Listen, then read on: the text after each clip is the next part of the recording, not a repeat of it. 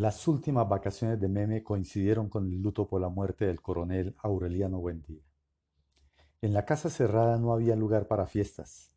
Se hablaba en susurros, se comía en silencio, se rezaba el rosario tres veces al día y hasta los ejercicios de clavicordio en el calor de la siesta tenían una resonancia fúnebre.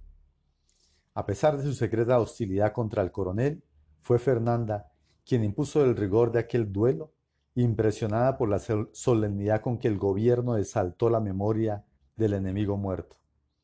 Aureliano II volvió como de costumbre a dormir en la casa mientras pasaban las vacaciones de su hija, y algo debió hacer Fernanda para recuperar sus privilegios de esposa legítima, porque el año siguiente encontró Meme una hermanita recién nacida, a quien bautizaron contra la voluntad de la madre con el nombre de Amaranta Úrsula. Meme había terminado sus estudios. El diploma que la acreditaba como concertista de clavicordio fue ratificado por el virtuosismo con que ejecutó temas populares del siglo XVII en la fiesta organizada para celebrar la culminación de sus estudios y con la cual se puso término al duelo. Los invitados admiraron más que su arte, su rara dualidad. Su carácter frívolo y hasta un poco infantil no parecía adecuado para ninguna actividad seria, pero cuando se sentaba al clavicordio se transformaba en una muchacha diferente, cuya madurez imprevista le daba un aire de adulto. Así fue siempre. En verdad, no tenía una vocación definida, pero había logrado las más altas calificaciones mediante una disciplina inflexible para no contrariar a su madre. Habrían podido imponerle el aprendizaje de cualquier otro oficio y los resultados hubieran sido los mismos. Desde muy niña le molestaba el rigor de Fernanda, su costumbre de decidir por los demás, y habría sido capaz de un sacrificio mucho más duro que las lecciones de clavicordio, solo por no tropezar con su intransigencia. En el acto de clausura, tuvo la impresión de que el pergamino con letras góticas y mayúsculas historiadas la liberaba de un compromiso que había aceptado no tanto por obediencia, como por comodidad. Y creyó que a partir de entonces ni la porfiada Fernanda volvería a preocuparse por un instrumento que hasta las monjas consideraban como un fósil de museo. En los primeros años, creyó que sus cálculos eran errados, porque después de haber dormido a media ciudad no solo en la sala de visitas, sino en cuantas veladas benéficas, sesiones escolares y conmemoraciones patrióticas se celebraban en Macondo, su madre siguió invitando a todo recién llegado que suponía capaz de apreciar las virtudes de la hija. Solo después de la muerte de Amaranta, cuando la familia volvió a encerrarse por un tiempo en el luto, pudo Meme clausurar el clavicordio y olvidar la llave en cualquier ropero sin que Fernanda se molestara en averiguar en qué momento ni por culpa de quién se había extraviado. Meme resistió las exhibiciones con el mismo estoicismo con que se consagró al aprendizaje. Era el precio de su libertad.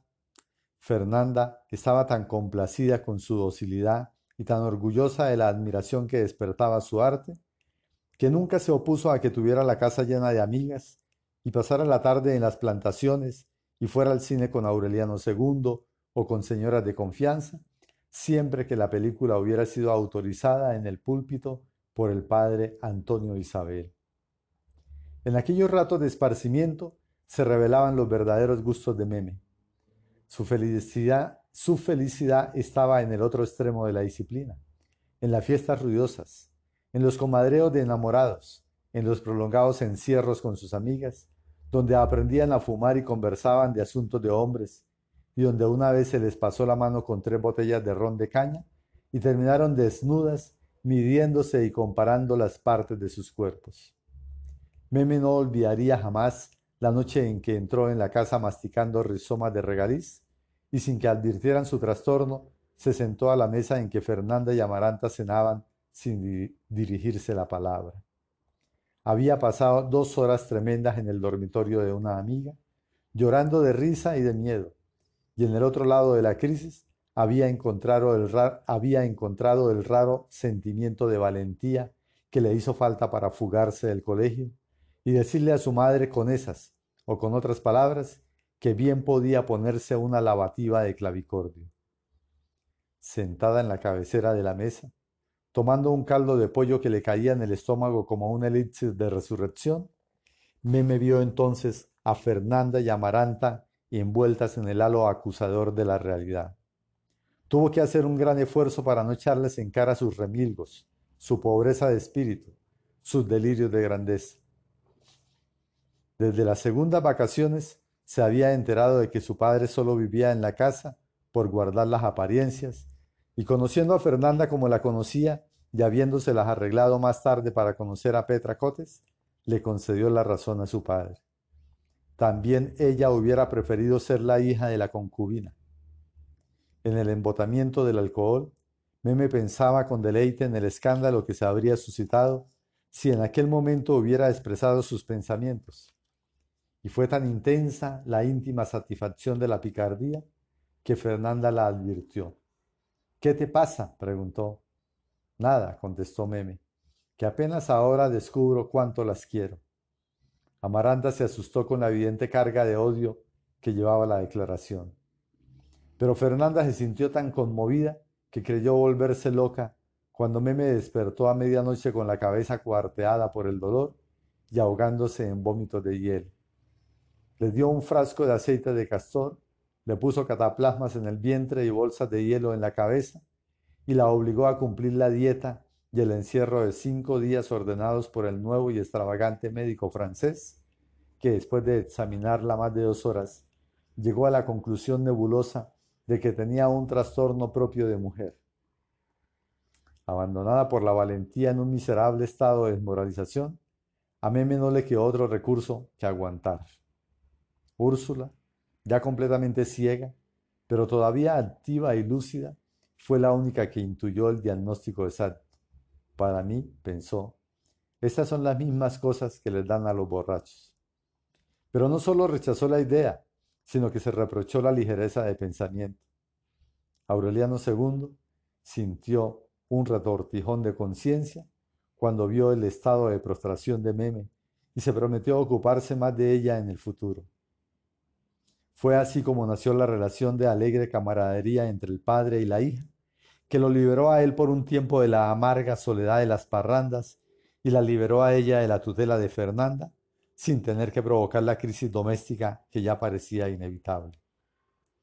Aureliano II aplazaba entonces cualquier compromiso para estar con Meme, por llevarla al cine o al circo, y le dedicaba la mayor parte de su ocio. En los últimos tiempos, el estorbo de la obesidad absurda que ya no le permitía amarrarse los cordones de los zapatos y la satisfacción abusiva de toda clase de apetitos habían empezado a agriarle el carácter. El descubrimiento de la hija le restituyó la antigua jovialidad y el gusto de estar con ella lo iba apartando poco a poco de la disipación. Meme despuntaba en una edad frutal. No era bella, como nunca lo fue Amaranta, pero en cambio era simpática, descomplicada y tenía la virtud de caer bien desde el primer momento. Tenía un espíritu moderno que lastimaba la anticuada sobriedad y el mal disimulado corazón cicatero de Fernanda, y que en cambio Aureliano II se complacía en patrocinar. Fue él quien resolvió sacarla del dormitorio que ocupaba desde niña y donde los pávidos ojos de los santos seguían alimentando sus terrores de adolescente, y le amuebló un cuarto con una cama tronal, un tocador amplio y cortinas de terciopelo, sin caer en la cuenta de que estaba haciendo una segunda versión del aposento de Petra Cotes. Era tan pródigo con Meme que ni siquiera sabía cuánto dinero le proporcionaba, porque ella misma se lo sacaba de los bolsillos y la mantenía al tanto de cuanta novedad embellecedora llegaba a los comisariatos de la compañía bananera. El cuarto de Meme se llenó de almohadillas de piedra pomes para pulirse las uñas, rizadores de cabellos, brilladores de dientes, colirios para languidecer la mirada y tantos y tan novedosos cosméticos y artefactos de belleza que cada vez que Fernanda entraba en el dormitorio se escandalizaba con la idea de que el tocador de la hija debía ser igual al de las matronas francesas. Sin embargo, Fernanda andaba en esa época con el tiempo dividido entre la pequeña amaranta Úrsula, que era caprichosa y enfermiza, y una emocionante correspondencia con los médicos invisibles. De modo que cuando advirtió la complicidad del padre con la hija, la única promesa que le arrancó a Aureliano II fue que nunca llevaría a Meme a casa de Petra Cotes. Era una advertencia sin, sentido, porque la concubina estaba tan molesta con la camaradería de su amante, con la hija, que no quería saber nada de ella. La atormentaba un temor desconocido, como si el instinto le indicara que Meme, con solo desearlo, podría conseguir lo que no pudo conseguir Fernanda, privarla de un amor que ya consideraba asegurado hasta la muerte. Por primera vez tuvo que soportar a Aureliano II las caras duras y las virulentas cantaletas de la concubina, y hasta temió que sus traídos y llevados baúles hicieran el camino de regreso a casa de la esposa. Esto no ocurrió. Nadie conocía mejor a un hombre que Petra Cotes a su amante, y sabía que los baúles se quedarían donde los mandaran, porque si algo detestaba Aureliano II, era complicarse la vida con rectificaciones y mudanzas. De modo que los baúles se quedaron donde estaban, y Petra Cotes se empeñó en reconquistar al marido, afilando las únicas armas con que no podía disputárselo la hija. Fue también un esfuerzo innecesario, porque Meme no tuvo nunca el propósito de intervenir en los asuntos de su padre, y seguramente si lo hubiera hecho, habría sido en favor de la concubina. No le sobraba tiempo para molestar a nadie. Ella misma barría el dormitorio y arreglaba la cama como le enseñaron las monjas. En la mañana se ocupaba de su ropa, bordando en el corredor o cosiendo en la vieja máquina de manivela de amarante. Mientras los otros hacían la siesta, practicaba dos horas de clavicordio sabiendo que el sacrificio diario mantendría calmada a Fernanda. Por el mismo motivo, seguía ofreciendo conciertos en bazares eclesiásticos y veladas escolares, aunque las solicitudes eran cada vez menos frecuentes. Al atardecer, se arreglaba, se ponía sus trajes sencillos y sus duros borceguíes, y si no tenía algo que hacer con su padre, iba a casas de amigas, donde permanecía hasta la hora de la cena. Era excepcional que Aureliano II no fuera a buscarla entonces para llevarla al cine. Entre las amigas de Meme había tres jóvenes norteamericanas que rompieron el cerco del gallinero electrificado y establecieron amistad con muchachas de Macondo. Una de ellas era Patricia Brown. Agradecido con la hospitalidad de Aureliano II, el señor Brown le abrió a Meme las puertas de su casa y la invitó a los bailes de los sábados que eran los únicos en los que los gringos alternaban con los nativos. Cuando Fernanda lo supo, se olvidó por un momento de Amaranta Úrsula y los médicos invisibles, y armó todo un melodrama. Imagínate, le dijo a Meme, lo que va a pensar el coronel en su tumba. Estaba buscando, por supuesto, el apoyo de Úrsula. Pero la anciana ciega, al contrario de lo que todos esperaban, Consideró que no había nada reprochable en que Meme asistiera a los bailes y cultivara amistad con las norteamericanas de su edad, siempre que conservara su firmeza de criterio y no se dejara convertir a la religión protestante. Meme captó muy bien el pensamiento de la tatarabuela y al día siguiente de los bailes se levantaba más temprano que de costumbre para ir a misa. La oposición de Fernanda resistió hasta el día en que Meme la desarmó con la noticia de que los norteamericanos querían oírla tocar el clavicordio. El instrumento fue sacado una vez más de la casa y llevado a la del señor Brown, donde en efecto la joven concertista recibió los aplausos más sinceros y las felicitaciones más entusiastas. Desde entonces, no solo la invitaron a los bailes, sino también a los baños dominicales en la piscina y a almorzar una vez por semana. Meme aprendió a nadar como una profesional, a jugar al tenis y a comer jamón de Virginia con rebanadas de piña. Entre bailes, piscina y tenis, se encontró de pronto desenredándose en inglés. Aureliano II se entusiasmó tanto con los progresos de la hija que le compró a un vendedor viajero una enciclopedia inglesa en seis volúmenes y con numerosas láminas de colores que Meme leía en sus horas libres. La lectura ocupó la atención que antes destinaba a los comadreos de enamorados a los encierros experimentales con sus amigas, no porque se lo hubiera impuesto como disciplina, sino porque ya había perdido todo interés en comentar misterios que eran del dominio público. Recordaba la borrachera como una aventura infantil, y le parecía tan divertida que se la contó a Aureliano II, y a éste le pareció más divertida que a ella. Si tu madre lo supiera, le dijo ahogándose de risa. Como le decía siempre que ella le hacía una confidencia. Él le había hecho prometer que con la misma confianza lo pondría al corriente de su primer noviazgo. Y Meme le había contado que simpatizaba con un pelirrojo norteamericano que fue a pasar vacaciones con sus padres. ¡Qué barbaridad! Aureliano II. Si tu madre lo supiera. Pero Meme le contó también que el muchacho había regresado a su país y no había vuelto a dar señales de vida. Su madurez de criterio afianzó la paz doméstica. Aureliano II dedicaba entonces más horas a Petra Cotes, y aunque ya el cuerpo y el alma no le daban para parrandas como las de antes, no perdía ocasión de promoverlas y de desenfundar el acordeón, que ya tenía algunas teclas amarradas con cordones de zapatos. En la casa, Amaranta bordaba su interminable mortaja y Úrsula se dejaba arrastrar por la decrepitud hacia el fondo de las tinieblas, donde lo único que seguía siendo visible era el espectro de José, Arcadio Buendía bajo el castaño. Fernanda consolidó su autoridad. Las cartas mensuales a su hijo José Arcadio no llevaban entonces una línea de mentira y solamente le ocultaba su correspondencia con los médicos invisibles que le habían diagnosticado un tumor benigno en el intestino grueso y estaban preparándola para practicarle una intervención telepática. Se hubiera dicho que en la cansada mansión de los Buendía había paz y felicidad rutinaria para mucho tiempo si la intempestiva muerte de Amaranta no hubiera promovido un nuevo escándalo. Fue un acontecimiento inesperado. Aunque estaba vieja y apartada de todos, todavía se notaba firme y recta y con la salud de piedra que tuvo siempre. Nadie conoció su pensamiento desde la tarde en que rechazó definitivamente al coronel Gerineldo Márquez y se encerró a llorar. Cuando salió, había agotado todas sus lágrimas.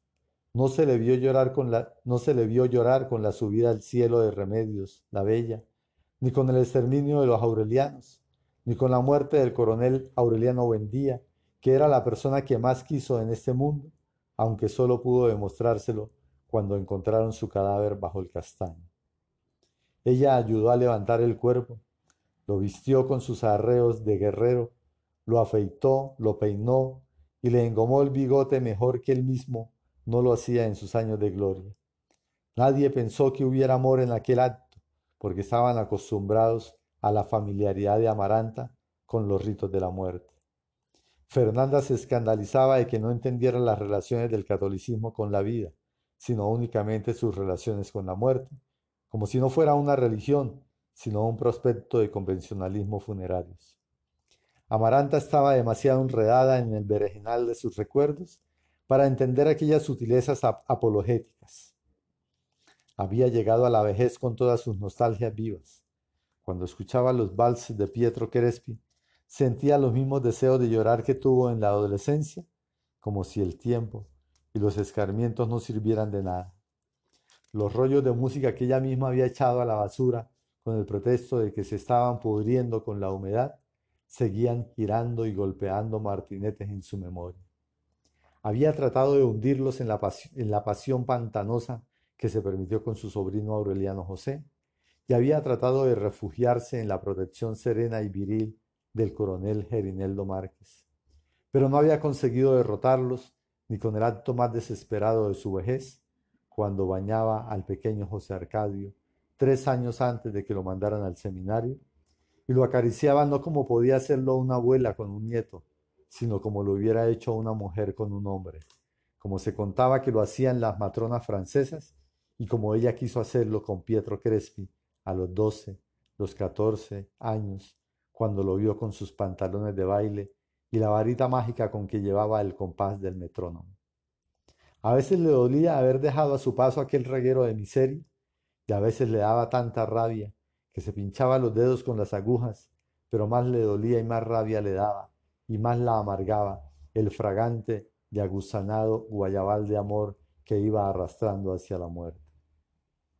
Como el coronel Aureliano Buendía pensaba en la guerra sin poder evitarlo, Amaranta pensaba en Rebeca. Pero mientras su hermano había conseguido esterilizar los recuerdos, ella solo había conseguido descaldarlos. Lo único que le rogó a Dios durante muchos años fue que no le mandara el castigo de morir antes que Rebeca. Cada vez que pasaba por su casa y advertía los progresos de la destrucción, se complacía con la idea de que Dios la estaba oyendo.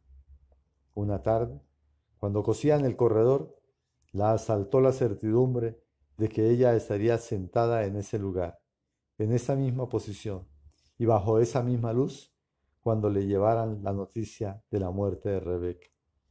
Se sentó a esperarla, como quien espera una carta, y era cierto que en una época arrancaba botones para volver a pegarlos, de modo que la ociosidad no hiciera más larga y angustiosa la espera. Nadie se dio cuenta en la casa de que Amaranta tejió entonces una preciosa mortaja para Rebeca. Más tarde, cuando Aureliano Triste contó que le había visto convertida en una imagen de aparición con la piel cuarteada y unas pocas hebras amarillentas en el cráneo, Amaranta no se sorprendió porque el espectro descrito era igual al que ella imaginaba desde hacía mucho tiempo. Había decidido restaurar el cadáver de Rebeca disimular con parafina los estragos del rostro y hacerle una peluca con el cabello de los santos. Fabricaría un cadáver hermoso, con la mortaja de lino y un ataúd forrado de peluche con vueltas de púrpura, y lo pondría a disposición de los gusanos en unos funerales espléndidos. Elaboró el plan con tanto odio que la estremeció la idea de que lo habría hecho de igual modo si hubiera sido con amor. Pero no se dejó aturdir por la confusión, sino que siguió perfeccionando los detalles tan minuciosamente que llegó a ser más que una especialista, una virtuosa en los ritos de la muerte. Lo único que no tuvo en cuenta en su plan tremendista fue que a pesar de sus súplicas a Dios, ella podía morirse primero que Rebeca. Así ocurrió, en efecto. Pero en el instante final, Amaranta no se sintió frustrada, sino por el contrario liberada de toda amargura porque la muerte le deparó el privilegio de anunciarse con varios años de anticipación. La vio un mediodía ardiente, cosiendo con ella en el corredor, poco después de que Meme se fue al colegio. La reconoció en el alto, y no había nada pavoroso en la muerte, porque era una mujer vestida de azul, con el cabello largo, de aspecto un poco anticuado y con un cierto parecido a Pilar Ternera en la época en que las ayudaba en los oficios de cocina. Varias veces Fernanda estuvo presente y no la vio, a pesar de que era tan real, tan humana, que en alguna ocasión le pidió a Amaranta el favor de que le ensartara una aguja. La muerte no le dijo cuándo se iba a morir, ni si su hora estaba señalada antes que la de Rebeca, sino que le ordenó empezar a tejer su propia mortaja el próximo 6 de abril. La autorizó para que la hiciera tan complicada y primorosa como ella quisiera, pero tan honradamente como hizo la de Rebeca. Y le advirtió que había de morir sin dolor, ni miedo, ni amargura, al anochecer del día en que la terminara. Tratando de perder la mayor cantidad posible de tiempo, Amaranta encargó las hilazas de lino bayal y ella misma fabricó el lienzo. Lo hizo con tanto cuidado que solamente esa labor le llevó cuatro años y luego inició el bordado. A medida que se aproximaba al término ineludible, iba comprendiendo que solo un milagro le permitiría prolongar el trabajo más allá de la muerte de Rebeca. Pero la misma concentración le proporcionó la calma que le hacía falta para aceptar la idea de una frustración. Fue entonces cuando entendió el círculo vicioso de los pescaditos de oro del coronel Aureliano Buendía. El mundo se redujo a la superficie de su piel y el interior quedó a salvo de toda amargura. Le dolía, le dolió no haber tenido aquella revelación muchos años antes, cuando aún fuera posible purificar los recuerdos y reconstruir el universo bajo una luz nueva y evocar sin estremecerse el olor de espliego de Prieto Crespi al atardecer y rescatar a Rebeca de su salsa de miseria, no por odio ni por amor, sino por la comprensión sin medida de la soledad. El odio que advirtió una noche en las palabras de Meme no la conmovió porque la afectara, sino porque se sintió repetida en otra adolescencia que parecía limpia como debió parecer la suya, y que sin embargo estaba ya viciada por el rencor. Pero entonces era tan bobada, pero entonces era tan honda la conformidad con su destino, que ni siquiera la inquietó la certidumbre de que estaban cerradas todas las posibilidades de rectificación. Su único objetivo fue terminar la mortaja. En vez de retardarla con preciosismos inútiles como lo hizo al principio, apresuró la labor. Una semana antes calculó que daría la última puntada en la noche del 4 de febrero y sin revelarle el motivo, le sugirió a Meme que anticipara un concierto de clavicordio que tenía previsto para el día siguiente, pero ella no le hizo caso. Amaranta buscó entonces la manera de retrasarse 48 horas y hasta pensó que la muerte la estaba complaciendo, porque en la noche del, del 4 de febrero una tempestad descompuso la planta eléctrica, pero al día siguiente, a las 8 de la mañana, dio la última puntada en la labor más primorosa que mujer alguna había terminado jamás. Y anunció sin el menor dramatismo que moriría al atardecer. No solo previno a la familia, sino a toda la población porque Amaranta se había hecho a la idea de que se podía reparar una vida de mezquindad con un último favor del mundo, y pensó que ninguno era mejor que llevarles cartas a los muertos. La noticia de que Amaranta Buendía zarpaba al crepúsculo llevando el correo de la muerte se divulgó en Macondo antes del mediodía, y a las tres de la tarde había en la sala un cajón lleno de cartas. Quienes no quisieron escribir le dijeron a Amaranta recados verbales que ella anotó en una libreta con el nombre y la fecha de muerte del destinatario. No se preocupe, tranquilizaba a los remitentes. Lo primero que haré al llegar será preguntar por él y le daré su recado. Parecía una farsa. Amaranta no revelaba trastorno alguno, ni el más leve signo de dolor, y hasta se notaba un poco rejuvenecida por el deber cumplido. Estaba tan derecha y esbelta como siempre. De no haber sido por los pómulos endurecidos y la falta de algunos dientes, habría parecido mucho menos vieja de lo que era en realidad. Ella misma dispuso que se metieran las cartas en una caja embreada e indicó la manera como debía colocarse en la tumba para preservarla mejor de la humedad. En la mañana había llamado a un carpintero que le tomó las medidas para el ataúd, de pie, en la sala, como si fueran para un vestido. Se le despertó tal dinamismo en las últimas horas que Fernanda creyó que se estaba burlando de todos. Úrsula, con la experiencia de que los buen días se morían sin enfermedad, no puso en duda que Amaranta había tenido el presagio de la muerte, pero en todo caso la atormentó el temor de que en el trajín de las cartas y la ansiedad de que llegaran pronto los ofuscados remitentes, la fueran a enterrar viva. Así que se empeñó en despejar la casa, disputándose a gritos con los intrusos, y a las cuatro de la tarde lo había conseguido.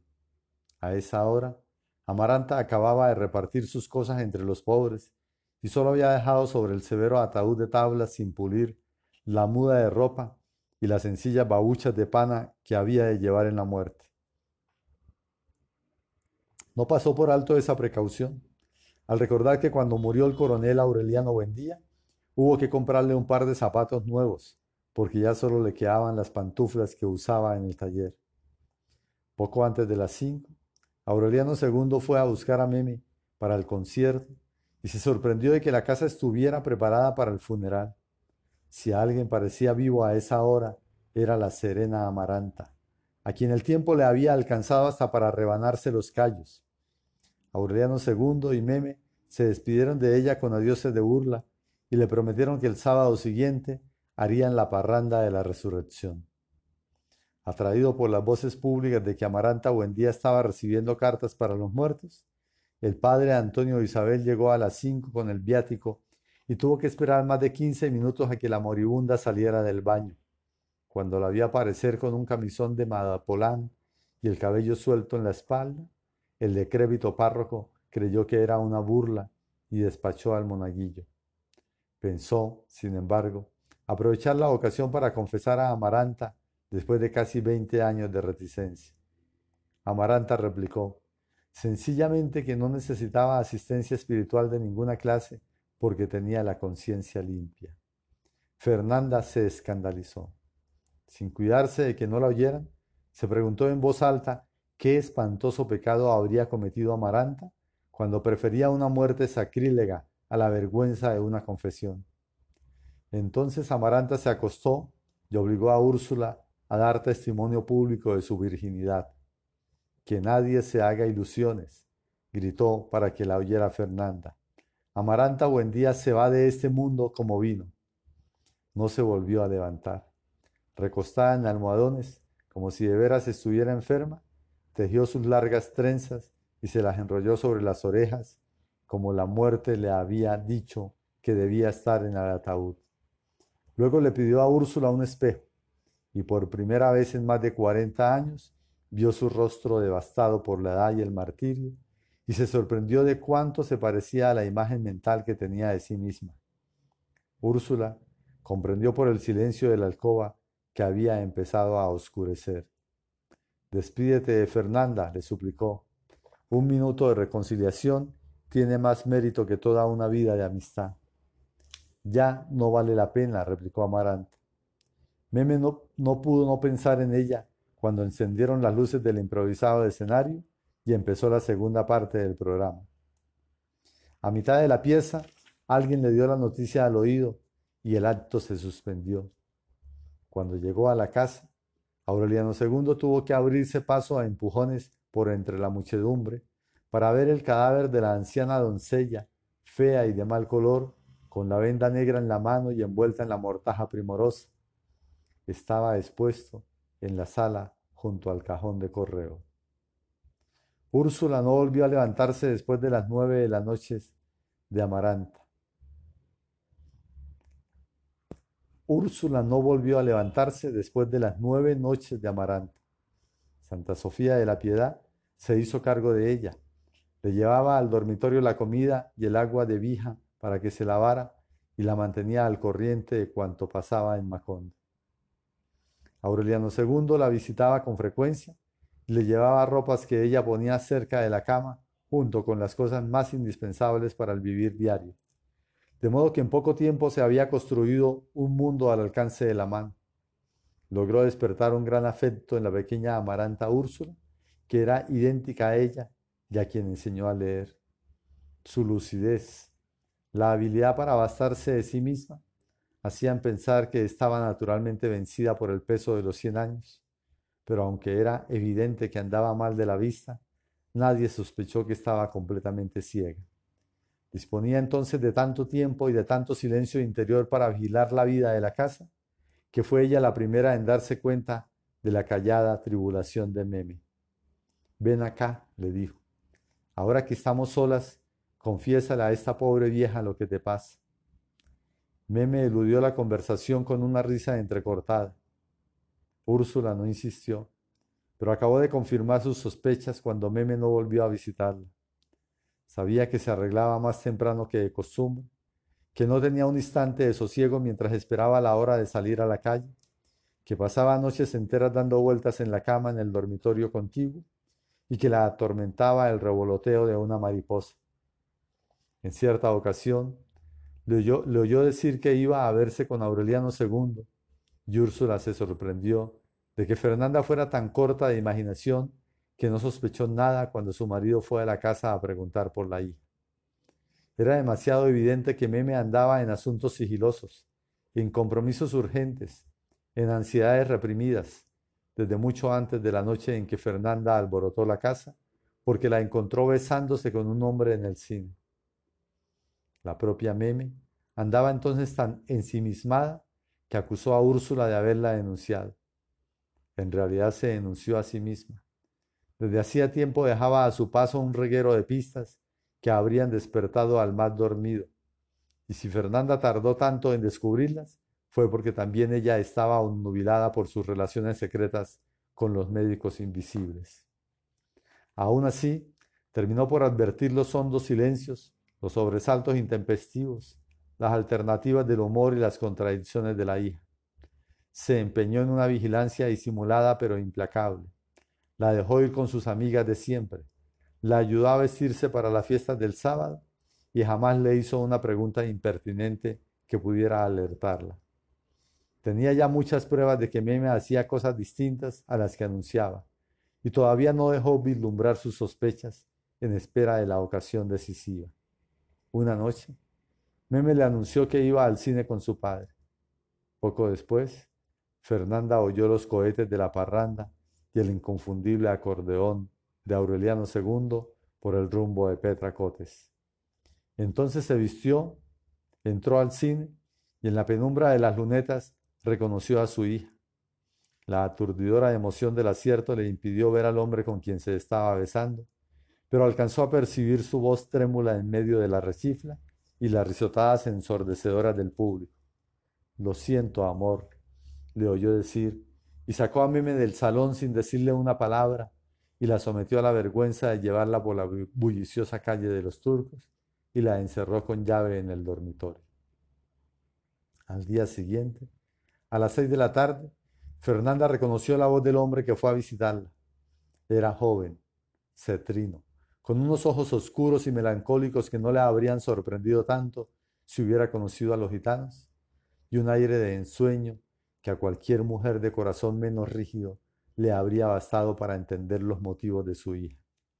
Vestía de lino muy usado, con zapatos defendidos desesperadamente con cortezas superpuestas de blanco de zinc, y llevaba en la mano un canotier comprado el último sábado. En su vida no estuvo ni estaría más asustado que en aquel momento, pero tenía una dignidad y un dominio que lo ponían a salvo de la humillación y una prestancia legítima, que sólo fracasaba en las manos percudidas y las uñas astilladas por el trabajo rudo. A Fernanda, sin embargo, le bastó el verlo una vez para intuir su condición de menestral. Se dio cuenta de que llevaba puesta su única muda de los domingos y que debajo de la camisa tenía la piel carcomida por la sarna de la compañía bananera. No le permitió hablar. No le permitió siquiera pasar de la puerta que un momento después tuvo que cerrar porque la casa estaba llena de mariposas amarillas. Lárguese, le dijo. Nada tiene que venir a buscar entre la gente decente. Se llamaba Mauricio Babilonia. Había nacido y crecido en Macondo y era aprendiz de mecánico en los talleres de la compañía bananera. Meme lo había conocido por casualidad una tarde en que fue con Patricia Brown a buscar el automóvil para dar un paseo por las plantaciones. Como el chofer estaba enfermo, lo encargaron a él de conducirlas, y Meme pudo al fin satisfacer su deseo de sentarse junto al volante para observar de cerca el sistema de manejo. Al contrario del chofer titular, Mauricio Babilonia le hizo una demostración práctica. Esto fue por la época en que Meme empezó a frecuentar la casa del señor Brown y todavía se consideraba indigno de damas el conducir un automóvil. Así que se conformó con la información teórica y no volvió a ver a Mauricio Babilonia en varios meses. Más tarde, había de recordar que durante el paseo le llamó la atención su belleza varonil, salvo la brutalidad de las manos, pero que después había comentado con Patricia Brown la molestia que le produjo su seguridad un poco altanera. El primer sábado, en que fue al cine con su padre, volvió a ver a Mauricio Babilonia con su muda de lino, sentado a poca distancia de ellos, y advirtió que él se desinteresaba de la película por volverse a mirarla, no tanto por verla como para que ella notara que la estaba mirando. A Meme le molestó la vulgaridad de aquel sistema. Al final, Mauricio Babilonia se acercó a saludar a Aureliano II, y solo entonces se enteró Meme de que se conocían porque él había trabajado en la primitiva planta electrónica de Aureliano Triste y trataba a su padre con una actitud de subalterno. Esa comprobación la alivió del disgusto que le causaba su altanería. No se habían visto a solas, ni se habían cruzado una palabra distinta del saludo. La noche en que soñó que él la salvaba de un naufragio, y ella no experimentaba un sentimiento de gratitud, sino de rabia. Era como haberle dado una oportunidad que él deseaba, siendo que Meme anhelaba lo contrario. No solo con Mauricio Babilonia, sino con cualquier otro hombre que se interesara en ella. Por eso le indignó tanto que después del sueño, en vez de detestarlo, hubiera experimentado una urgencia irresistible de verlo. La ansiedad se hizo más intensa en el curso de la semana. Y el sábado era tan apremiante que tuvo que hacer un grande esfuerzo para que Mauricio Babilonia no notara al saludarla en el cine que se le estaba saliendo el corazón por la boca. Ofuscada por una confusa sensación de placer y rabia, le tendió la mano por primera vez y solo entonces Mauricio Babilonia se permitió estrechársela. Meme alcanzó en una fracción de segundo a arrepentirse de su impulso, pero el arrepentimiento se transformó de inmediato en una satisfacción cruel, al comprobar que también la mano de él estaba sudorosa y helada. Esa noche comprendió que no tendría un instante de sosiego mientras no le demostrara a Mauricio Babilonia la vanidad de su aspiración. Y pasó la semana revoloteando en torno de esa ansiedad. Recurrió a toda clase de artimañas inútiles para que Patricia Brown la llevara a buscar el automóvil. Por último, se valió del pelirrojo norteamericano, que por esa época fue a pasar vacaciones a Macón, y con el pretexto de conocer los nuevos modelos de automóviles, se hizo llevar a los talleres. Desde el momento en que lo vio, Meme dejó de engañarse a sí misma y comprendió que lo que pasaba en realidad era que no podía soportar los deseos de estar a solas con Mauricio Babilonia, y la indignó la certidumbre de que éste lo había comprendido al verla llegar. Vine a ver los nuevos modelos, dijo Meme. Es un buen pretexto, dijo él. Meme se dio cuenta de que se estaba achicharrando en la lumbre de su altivez y buscó desesperadamente una manera de humillarlo, pero él no le dio tiempo. No se asuste, le dijo en voz baja. No es la primera vez que una mujer se vuelve loca por un hombre. Se sintió tan desamparada que abandonó el taller sin ver los nuevos modelos y pasó la noche de extremo a extremo dando vueltas en la cama y llorando de indignación. El pelirrojo norteamericano, que en realidad empezaba a interesarle, le pareció una criatura en pañales. Fue entonces cuando cayó en la cuenta de que las mariposas amarillas que precedían las apariciones de Mauricio Babilón. Las había visto antes, sobre todo en el taller de mecánica, y había pensado que estaban fascinadas por el olor de la pintura. Alguna vez las había sentido revoloteando sobre su cabeza en la penumbra del cine. Pero cuando Mauricio Babilonia empezó a perseguirla como un espectro que solo ella identificaba en la multitud, comprendió que las mariposas amarillas tenían algo que ver con él. Mauricio Babilonia estaba siempre en el público de los conciertos, en el cine, en la misa mayor, y ella no necesitaba verlo para descubrirlo, porque se lo indicaban las mariposas. Una vez Aureliano II se impacientó tanto con el sofocante aleteo que ella sintió el impulso de confiarle su secreto, como se lo había prometido, pero el instinto le indicó que esta vez él no iba a reír como de costumbre. ¿Qué diría tu madre si lo supiera? Una mañana mientras podaban las rosas, Fernanda lanzó un grito de espanto e hizo quitar a Meme del lugar en que estaba y que era el mismo del jardín donde subió a los cielos remedios la bella.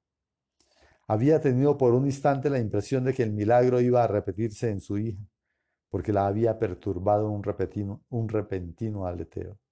Eran las mariposas. Meme las vio, como si hubieran nacido de pronto en la luz, y el corazón le dio un vuelco. En ese momento entraba Mauricio Babilonia con un paquete que, según dijo, era un regalo de, de Patricia Brown. Meme se atragantó el rubor, asimiló la tribulación y hasta consiguió una sonrisa natural para pedirle el favor de que lo pusiera en el pasamanos porque tenía los dedos sucios de tierra.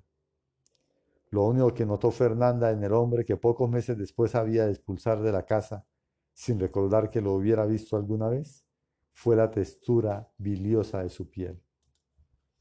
Es un hombre muy raro, dijo Fernanda. Se le ve en la cara que se va a morir. Meme pensó que su madre había quedado impresionada por las mariposas. Cuando acabaron de podar el rosal, se lavó las manos y llevó el paquete al dormitorio para abrirlo. Era una especie de juguete chino compuesto por cinco cajas concéntricas y en la última una tarjeta laboriosamente dibujada por alguien que apenas sabía escribir. Nos vemos el sábado en el cine. Meme sintió el estupor tardío de que la caja hubiera estado tanto tiempo en el pasamanos al alcance de la curiosidad de Fernando, y aunque la halagaba la audacia y el ingenio de Mauricio Babilonia, la conmovió su ingenuidad de esperar que ella le cumpliera la cita.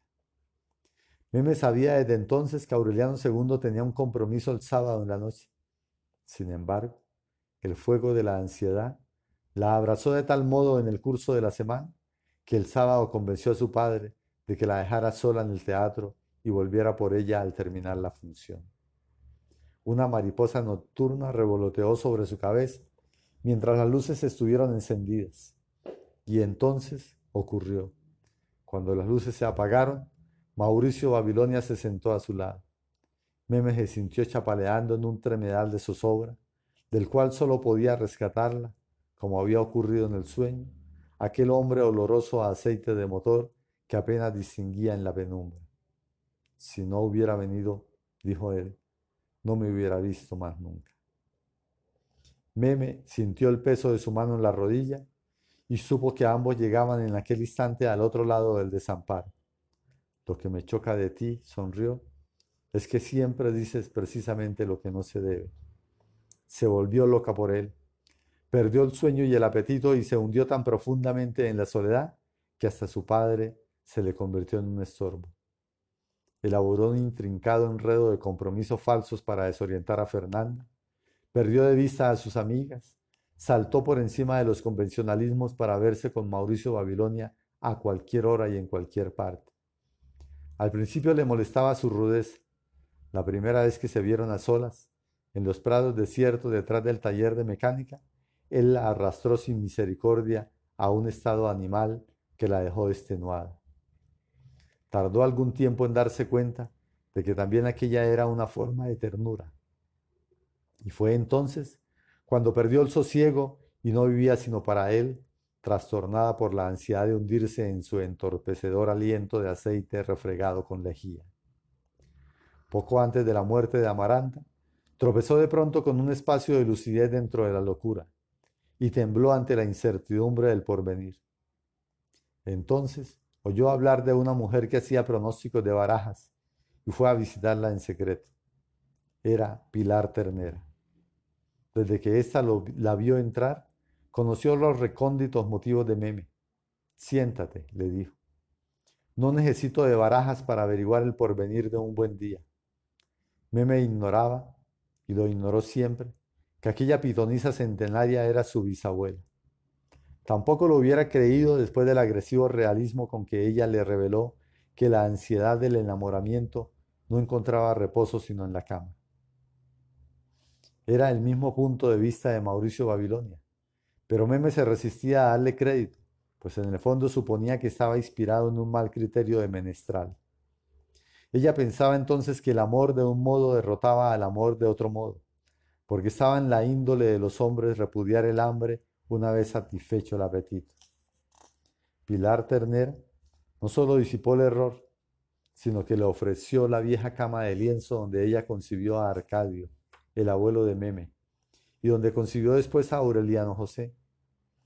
Le enseñó además cómo prevenir la concepción indeseable mediante la vaporización de cataplasmas de mostaza y le dio recetas de bebedizos que en casos de percances hacían expulsar hasta los remordimientos de conciencia.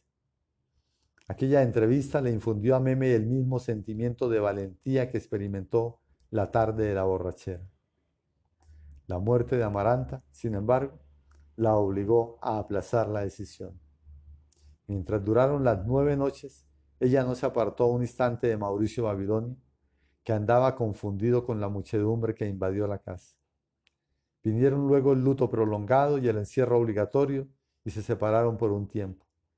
Fueron días de tanta agitación interior, de tanta ansiedad irreprimible y tantos anhelos reprimidos, que la primera tarde en que Meme logró salir fue directamente a la casa de Pilar Ternera se entregó a Mauricio Babilonia sin resistencia, sin pudor, sin formalismos, y con una vocación tan fluida y una intuición tan sabia que un hombre más suspicaz que el suyo hubiera podido confundirlas con una acendrada experiencia. Se amaron dos veces por semana durante más de tres meses, protegidos por la complicidad inocente de Aureliano II, que acreditaba sin malicia las coartadas de la hija, solo por verla liberada de la rigidez de su madre.